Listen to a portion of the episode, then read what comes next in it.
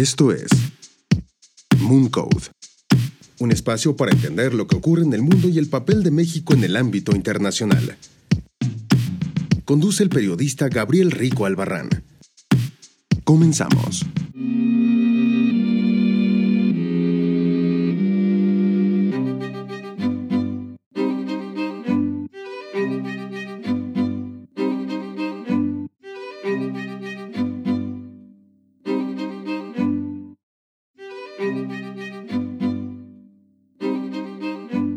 Facing an unprecedented test, and this is the moment of truth. Hundreds of thousands of people are falling seriously ill from COVID 19, and the disease is spreading exponentially in many places. Societies are in turmoil, and economies are in a nosedive. The International Monetary Fund has reassessed the prospect for growth for 2020 and 2021, declaring that we have entered a recession Es la voz del secretario general de la Organización de las Naciones Unidas, Antonio Guterres, en conferencia de prensa el pasado 31 de marzo de 2020, a raíz de la crisis mundial ya, la pandemia, declarada así por la Organización Mundial de la Salud, del COVID-19, del coronavirus. El secretario general lanzó el informe sobre los impactos socioeconómicos del COVID-19 y dio un discurso, dio un discurso en una conferencia virtual y vale la pena que abordemos algunos de los puntos, algunos de los puntos eh, más importantes que mencionó durante su discurso. Posteriormente podremos pasar a algunas de las cifras que también dio para entender cuál es la posición de la Organización de las Naciones Unidas en esto, qué es lo que se está haciendo al respecto, qué es lo que se va a hacer y qué va a traer este informe una vez que entre en tiempo y en forma y lo pongan en circulación por parte de la Organización de las Naciones Unidas. Dentro de su discurso, el secretario general dijo que, pues sí, en definitiva, el mundo enfrenta una prueba sin precedentes. Nunca habíamos visto una crisis como tal desatada por un virus, por un virus que apenas mide unos cuantos milímetros y que ha causado conmoción en todo el mundo, política, económica y socialmente, algo sin precedentes, algo que no habíamos visto. Y justamente lo que me lleva a la segunda parte que había comentado el secretario general. Dijo en su discurso que el Fondo Monetario Internacional eh, ha reevaluado las perspectivas de crecimiento para 2020 y 2021, declarando que hemos entrado en una recesión tan grave o peor que en 2009. O sea, el secretario se remonta a la crisis del 2009 en el que igual los mercados se cayeron, el mundo colapsó, pero comparan, lo pone al mismo nivel. Por supuesto, las causas de esta crisis no son iguales a las del 2009, pero vamos, lo pone exactamente en el mismo nivel, haciendo sonar la alerta de que las cosas están mal no solo en México, en todo el mundo, y es importante que se unan todos los países, todos los organismos, todas las sociedades, todos los gobiernos para poder salir adelante de la crisis.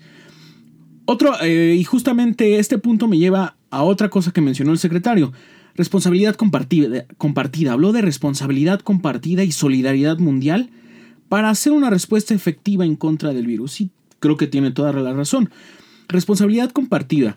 Si bien esto empezó en China, después se fue esparciendo por Europa, Italia, Francia, España, Reino Unido, posteriormente Estados Unidos, que ahora se volvió el epicentro de, de la pandemia, pues es una ayuda global en la que todos los países tienen que estar involucrados, todos los actores tienen que estar presentes para que para llegar a una solución rápida en conjunto y que así todos podamos salir adelante de la crisis. En otra parte de su discurso el secretario dijo que pues es, es esencial que los países desarrollados ayuden a aquellos que no están totalmente desarrollados, los menos desarrollados. ¿Para qué? Para reforzar sus sistemas de salud. Aquí sí tengo que hacer una pausa en el camino y decirle al secretario, pues es una muy buena idea. Por supuesto sería, sería ideal que Estados Unidos, por ejemplo, ayudar al resto del mundo a fortalecer los sistemas de salud de países no desarrollados, digamos en América Latina, por ejemplo, incluso aquí en México, que somos sus vecinos.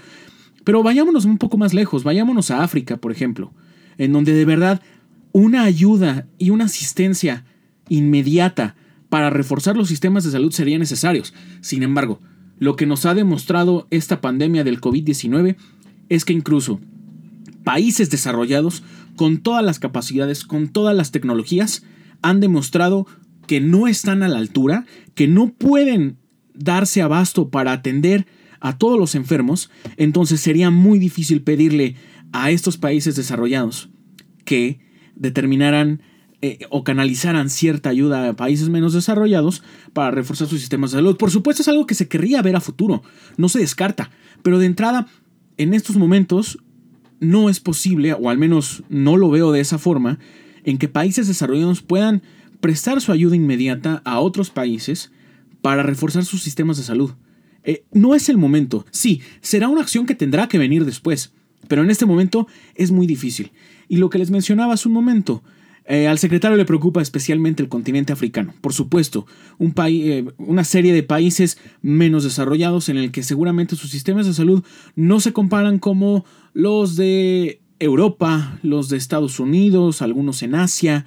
No, por supuesto, y justamente son estos países a los que posteriormente, una vez que se empiece a encontrar, después de que se encuentre la, la cura o se encuentre algún tratamiento que ayude a combatir o a inhibir los síntomas del virus, posteriormente se pase a ayudar a estos países para que actúen en consecuencia, sigan la misma línea y el mundo se solidarice con los demás y podamos llegar a una solución. Ahora, dejando de lado un poco el tema de salud, hay, hay, que recordar algo muy importante. la economía mundial se está desplomando, la economía en Estados Unidos está cayendo, nuestra economía mexicana está, el Banco de México está pronosticando, pronosticando una serie de retrocesos muy importantes en cuanto a nuestro Producto Interno Bruto, en cuanto al desarrollo. Hacen falta entonces, como bien lo mencionaba el secretario en su discurso, políticas fiscales y monetarias que vayan a la sociedad directamente, a los trabajadores, a los trabajadores del hogar, a la gente de a pie, que lo va a necesitar. Sí, es probable que los grandes empresarios puedan sobrevivir o aguantar un poco más esta crisis, pero los pequeños hogares, los pequeños trabajadores, son los que al final resentirán más la crisis una vez que esto acabe. Lo estamos resintiendo en este momento, pero una vez que concluya la crisis, son, es la población que más va a resentir el impacto y las consecuencias del coronavirus. Por lo tanto, entonces, a ver, es necesaria una acción coordinada, una acción amplia que ayude a reactivar la economía, no solamente una economía de un país en específico, no, dejemos de lado pensar solamente en un país, pensemos en conjunto, pensemos como en sociedad global, porque al final eso es lo que somos, somos una sociedad global. Hay que hacer todo lo que esté a nuestro alcance. Los gobiernos tienen que hacer todo lo que está a su alcance para reactivar la economía y así empezar a mover el mundo de nuevo. Ahora, también hay que aumentar los recursos que existen para eh, ampliar eh, toda la capacidad que tenga un Estado para salir adelante. El secretario mencionaba que buscan que el Fondo Monetario Internacional amplíe igual sus capacidades y sus recursos para que si algún país lo necesita pueda acudir a ellos y pues su economía no decaiga. Para esto sirve el Fondo Monetario Internacional. Más allá de que haya una agenda oculta detrás de los eh, propósitos del Fondo Monetario Internacional al prestar dinero a los países, no, enfoquémonos en esto, como lo dice el secretario. Se va a trabajar en un eh, aumento masivo de los recursos disponibles para ampliar la capacidad del Fondo Monetario Internacional y que a su vez este pueda ayudar a aquellos países que lo necesiten y que acudan a él para reactivar sus economías. Ahora, qué bueno, qué bueno que lo dijo también el secretario, eh, aseguró que todo el sistema de las Naciones Unidas, todas sus agencias, toda su estructura, se está movilizando y está enfocando todos los recursos que tiene a su alcance para combatir el coronavirus. Lo hemos visto con la Organización Mundial de la Salud, veámoslo también con los esfuerzos que están haciendo, que está haciendo la Cruz Roja. Y la presencia, la presencia de la organización es muy importante y es vital y tal vez no la vemos, tal vez es muy lejana, pero sí está ahí. Tal vez trabaja tras bambalinas con los gobiernos y puede que muchas veces nosotros como sociedad no lo veamos, pero les puedo asegurar, la organización está de fondo, siempre está ahí trabajando. Ahora, también el secretario mencionó que para apoyar este, el resto de los esfuerzos del mundo, eh, las Naciones Unidas están estableciendo un nuevo fondo fiduciario, fiduciario de múltiples asociados para la respuesta y la recuperación de COVID-19 con el fin de apoyar a los países de ingresos bajos y medianos a responder a la emergencia y a recuperarse de la economía y de la eh, a recuperar su economía y de la conmoción socioeconómica.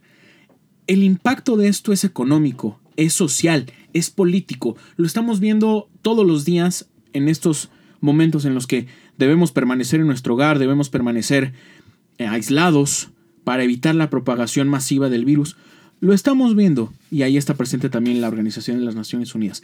Ahora, esto también es un llamado de atención para todo el mundo. Veamos los cambios que ha habido en el medio ambiente a raíz de que los humanos nos hemos guardado en nuestros hogares y digamos la, eh, la naturaleza ha podido tener un respiro. los niveles de contaminación en todo el mundo han bajado significativamente, los océanos se han limpiado, aparecen especies que creíamos que estaban en peligro de extinción. Aquí en México, por ejemplo, hemos visto ballenas en la bahía de Acapulco, hemos visto tortugas, hemos visto felinos, hemos visto muchas especies saliendo de nuevo porque ven que hay un respiro. Vamos, los, humanos le hemos dado una especie de respiro al mundo para a, raíz de este, de este coronavirus y de que estamos pues, recluidos esperando a que la pandemia pase. Ahora es importante señalarlo, al igual que lo dijo el secretario general, trabajar en la Agenda 2030 y los objetivos de desarrollo eh, sostenible. Si bien se acercan las fechas fatales para cumplir con estos objetivos, no está de más aprender de esta dura lección que nos ha dado el COVID-19 para implementar los objetivos de la Agenda 2030, los objetivos de desarrollo sostenible, llevarlos al siguiente nivel, involucrar a todas las partes que tienen que ver para lograr que los impactos, lo que piden, por ejemplo, ambientalistas como Greta Thunberg o organizaciones internacionales, se pueda lograr. Es, es triste que tenga que ser después de una lección muy dura como el coronavirus, pero nos demuestra que sí es posible si existe voluntad. En este caso, nos ha demostrado que es posible porque pues estamos recluidos. Pero si ese ya fue un primer paso y demostró que ha funcionado, entonces voluntad política es lo único que falta para poder implementar los objetivos de desarrollo sostenible y llevar la Agenda 2030 a un buen rumbo. Ahora también tiene que quedar perfectamente claro, la economía va a cambiar, la economía de todo el mundo va a cambiar a raíz del coronavirus. No sabemos a ciencia cierta, o al menos yo no lo sé, no sabemos qué es lo que va a pasar, pero definitivamente va a cambiar. Algo tiene que cambiar en cómo funcionan las economías de todos los países y la economía global en su conjunto para poder afrontar una nueva crisis. Lo que nos enseñó o lo que nos está enseñando esta crisis del coronavirus es que la economía mundial no está preparada para recibir un golpe como este. Sí, se aguantó perfectamente bien una crisis hipotecaria, se aguantaron diversas crisis a lo largo de la historia de la humanidad, pero nunca algo tan grave como lo que nos acaba de pasar. Entonces es una lección dura, es una llamada de atención seria para que todos los países en su conjunto, y qué mejor, bajo la tutela y bajo la guía de la Organización de las Naciones Unidas, para seguir, seguir adelante, aprender de nuestros errores y mejorar. Y la palabra clave que igual la menciona el secretario general en su discurso. Solidaridad. Solidaridad para con nuestras familias, solidaridad para nuestras comunidades, solidaridad para el país, solidaridad para el mundo entero. Todo el mundo está involucrado en este momento en la crisis. y es importante que sigamos adelante y siempre solidarios. Ahora, y bien, también eh, la ONU hace una serie de medidas eh, que recomienda para hacer frente al impacto, sobre todo económico, del coronavirus. Medidas de estímulo que estén centradas en el ser humano, que sean innovadoras, que haya una coordinación para que el Producto Interno Bruto de los países, que al final será el medidor que tendremos que tomar para saber qué tanto nos afectó, pues no caiga tanto resistir a la tentación de recurrir a medidas proteccionistas. Hay que tener cuidado con medidas que busquen aislar a las sociedades en lugar de abrirlas a la comunidad internacional, a todo el mundo, ¿para qué? Para así buscar una solución en conjunto. Impulsar economías de los países en desarrollo. En el caso de México, por ejemplo, que somos un país en desarrollo. Impulsar nuestra economía. Nuestra economía interna tiene que ser el motor que eventualmente nos tenga que sacar adelante. Adoptar políticas comerciales que no dañen, sino que preserven la conectividad y asegurar la coordinación regional. Eh, monetaria fiscal, aquí se refieren a que no haya acciones que perjudiquen a un largo plazo la recaudación de un país o la liquidez a la hora de pagar deudas. Hay que tener cuidado con eso. La colaboración del gobierno con el sector privado es vital, es muy importante. Y aquí en México, vaya que nos hace falta em, esta parte del sector privado que pues se ha visto, pues podríamos decir, espantado a raíz de las políticas que ha implementado el gobierno del presidente Andrés Manuel López Obrador. Lo podemos ver. Vean lo que acaba de pasar en Constellation, con la empresa Constellation Brands en la, en la planta cervecera que pensaban instalar en Baja California. Después, em, hay una serie de estimaciones socioeconómicas para mm, el, para el 2020, algo, eh, cifras que pronostica, por ejemplo, la Organización Internacional del Trabajo, de 5 a 25 millones de empleos perdidos, 860 mil millones, 860 mil millones de dólares eh, en pérdidas en los ingresos laborales, eh, entre el 30 y el 40% de presión hacia abajo en los flujos de inversión extranjera directa mundial, entre el 20 y el 30% de disminución en llegadas internacionales en cuanto a turistas, esto es en todo el mundo. 3.6 millones, 3.600 millones de personas que están desconectadas completamente, 1.500 eh, millones de estudiantes que no están yendo a la escuela. Aquí en México se decretó, la, Secretaría de Educación Pública decretó que hasta finales de abril prácticamente se podrá reanudar el, ciclo escolar que quedó pendiente y después comenzar el nuevo. Esto ha sido todo amigos, les agradezco mucho su atención. Por favor, compartan este podcast, entren, visítenos en mooncode.mx y sigan atentos para más información sobre lo que pasa en México y en el resto del mundo. Gracias. Esto fue Mooncode. Los esperamos en nuestra siguiente emisión. Visítanos en mooncode.mx y en nuestras redes sociales.